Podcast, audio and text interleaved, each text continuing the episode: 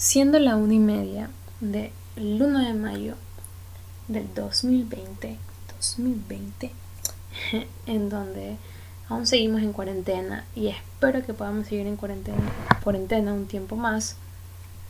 Termina en noviembre. No, imagínate, qué lámpara. Pero bueno, este es un capítulo más de Catarsis Común, en donde voy a empezar este podcast hablando sobre una experiencia que tuve el día martes, eh, la típica que dice, parece chiste, pero es anécdota. Bueno, ese día yo tenía que ir al banco y tenía que ir al banco temprano. A las 6 y 40 yo estaba haciendo fila. Para eso el banco, o sea, me queda cerca de mi casa, voy caminando. Pero obviamente la fila ya está desde que se amanece ahí la gente.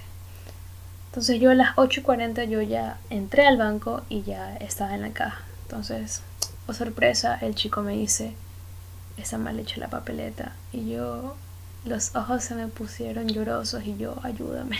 Literal, así le dije, ayúdame. Pero no podía hacer nada. Entonces salí y, estaba muy frustrada, estaba muy, no enojada, pero más que todo estaba muy cansada por, por el dolor de mis pies, por, porque no había desayunado. Y pensaba en todas las cosas que le podía decir a mi abuelita para llegar a la casa, pero me di cuenta que eso no iba a valer nada. Así que cuando llegué simplemente le dije, mami, por favor, ayúdeme volviendo a hacer la papeleta que ha hecho mal. Y ella se puso a llorar. Y yo, mami, no es tiempo de llorar, simplemente hágame la papeleta para yo poder ir rápido. Y así fue. Volví a salir y la cual estaba mucho más larga de donde yo, yo, donde yo había empezado. Y yo prácticamente creo que llegué a las nueve y media y salí a las 12 de ahí. O sea, fue un trámite demasiado cansado de mis pies. No podían más y yo era así, no, no, es posible que tengan que hacer otra vez la fila por segunda vez, pero mira, como una amiga me dice, tú amas tanto a tus abuelos y yo sí, los amo, pero ¿quién más va a salir? O sea, yo no quiero que ellos tampoco se arriesguen y salgan. O sea, yo me arriesgo, yo hasta ahora no, no he entendido nada que yo sepa, estoy bien. Entonces, sí fue muy cansado ese día, creo que almorcé como a las 5 de la tarde porque llegué a dormir, mis pies no podían más. Uno llega a bañarse, entonces yo me bañé lo más rápido posible porque mis pies ya no aguantaban más estar parados.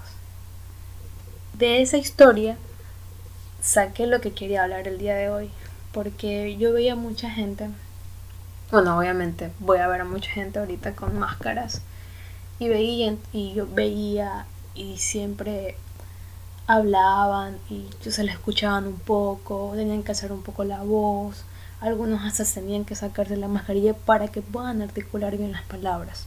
y ahí dije, bueno, eh, vi, justo, vi justo también a una pareja que estaban hablando y no, bueno, no se veía que estaban hablando de la mejor manera, tal vez estaban discutiendo, no sé. Entonces, justo pensé y dije, mira, a mí mismo, ¿no? Si las parejas antes de la pandemia tenían problemas de comunicación, como todas las parejas, porque nadie es perfecto, entonces todos nos podemos equivocar, eh, porque tal vez no dicen algo pero no quieren decir eso, o porque no son muy expresivos, o porque no se comunican porque nunca han llegado a comunicarse de una tal manera con tal persona, o porque tienen miedo de decir las cosas. Hay muchas cosas por las cuales uno no puede comunicar bien con su pareja. Pero este no es un post, un post, esto no es un podcast para hablar de pareja, sino que es lo que vi. Y ahora hay una barrera que nos impide poder comunicarnos bien. ¿Y cuál es esa barrera? Es la mascarilla. Para seguir comentando, quiero decirle a esas, a todas esas parejas que si no logran tener una buena comunicación ahora, no la van a tener después porque van a tener una barrera física que es la mascarilla. Y me puse el ejemplo de cuando dos, dos, dos parejas, dos, hombre, hombre, mujer, mujer, hombre, mujer, como ustedes quieran. Pero me, me, me hace más acuerdo a la chica que le dice, ya pues dime, dime, dime las cosas. Y el man así como que, dime más alto. O sea, el man puede estar hablando normal, pero la man simplemente por no escuchar, por tener la mascarilla, ella va, va, a gritar. Yo sé que es un ejemplo que sí se da y que se ha dado, pero eso es a lo que quiero llegar, que ahora hay una nueva barrera que es la mascarilla. Ya con esto puedo llegar y hablarles sobre las barreras de comunicación. Sabemos que la comunicación es un proceso de dos o más personas en donde existe un mensaje y existe un canal a través de eso, aunque no siempre el mensaje puede llegar de la mejor manera, ¿no? Y esto no es para, para, bueno, para dar una clase de comunicación y nada, sino que es para entrar un poco en el tema. Pero bueno, estas barreras de comunicación que hacen, pues pueden distorsionar el mensaje, son interferencias y puede llegar a tener una dificultad para yo poder decir lo que le quiero decir a la otra persona, tanto emisor como, como receptor. Y dentro de estas barreras, yo sé que hay muchas barreras. Hay las barreras semánticas, las barreras psicológicas, las barreras fisiológicas y las barreras físicas y muchas más. Pero nos vamos a enfocar totalmente en las barreras físicas. La barrera física ahora, en el 2020 que se está dando, es la mascarilla. La mascarilla, como ya sabemos, es algo con la cual tenemos que usar para que nos proteja y eso podrá dificultar eh, nuestra comunicación. Entonces, si tú estás en tu casa, tal vez no estés usando mascarilla, trata tú de ver cómo puedes tener una mejor comunicación con tu mamá, con tu papá, con tu pareja, con tu hermano, con tu tío, con las personas con las que estés. Para que la mascarilla disminuya esa barrera, porque sí, porque barrera, o sea, es una barrera sí o sí, pero eso, pero tú al poder comunicarte bien, esa barrera puede disminuir y ya no tener un mayor peso de interferencia. No sé, creo que me estoy haciendo bola, pero eso es lo que quiero llegar. Entonces estaba averiguando y leyendo y diciendo, bueno, si la mascarilla es una barrera y si efectivamente si es una barrera física, y es una barrera mucho más para las personas sordomudas. Es verdad, existen mascarillas en donde son transparentes en, en, la parte de la boca y bueno, los sordomudos pueden leer los labios, pero estaba leyendo y dicen que los sordomudos, las mascarillas transparentes no son en sí una solución para sus barreras de comunicación, ya que no todos los sordos mudos tienen la habilidad de la lectura labial algunos no están al alcance de todos. Y hay que acordar que somos seres humanos y todos somos diferentes. Y, también todos los sordomudos son diferentes. Yo me puse a pensar, ¿no? Cómo ellos se han de comunicar, porque tampoco hay que poner en riesgo a la seguridad propia y de las otras personas. Es algo muy interesante que uno se plantea de cómo estas personas se pueden comunicar por medio de esa barrera. Aún así, ya hayan estas mascarillas en donde no se nos puede ver la boca, pero ¿qué pasa con esas personas que no tienen una habilidad de lectura labial? Tienen que practicar en casa o creen que deberían hacer este otro tipo de mascarilla. Yo sé que ahorita el lenguaje de señas se está utilizando mucho para no poder este, comunicarnos por medio del habla y me parece, me parece algo demasiado increíble el lenguaje de señas porque es algo que deberíamos saber todo, es algo que deberían enseñar en casa, en el colegio, bueno, en el colegio más que todo, porque eso porque eso abre muchas puertas y tú entiendes un poco más lo que es la inclusión, porque ya eres parte de ella. Entonces, eso es lo que me puse a pensar, eso es la incógnita que, que llevo, qué pasa con esas personas que por más que tengan mascarillas transparentes, no puedan no poder comunicarse de la mejor manera. Terminando con esto, quiero eh, dar una pequeña, bueno, contar una pequeña anécdota.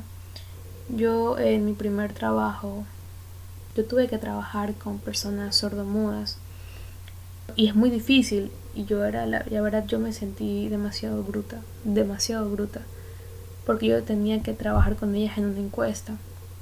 Entonces, en esa encuesta ellos eh, leían la encuesta por medio de la computadora y seleccionaban normal. Pero habían palabras, habían tecnicismo que ellos no sabían. Y yo tenía que explicarles y me sentía tan bruta por no saber lenguaje de señas que tenía que coger un papel y escribir su significado. Y ellos, ellos, yo sé que ellos decían que ellos, yo sé que yo mismo me digo bruta y ellos no me decían nada, sino que ellos con tal de entender, pues todo bacán. Pero igual yo sí me sentí bruta porque es necesario saber eso.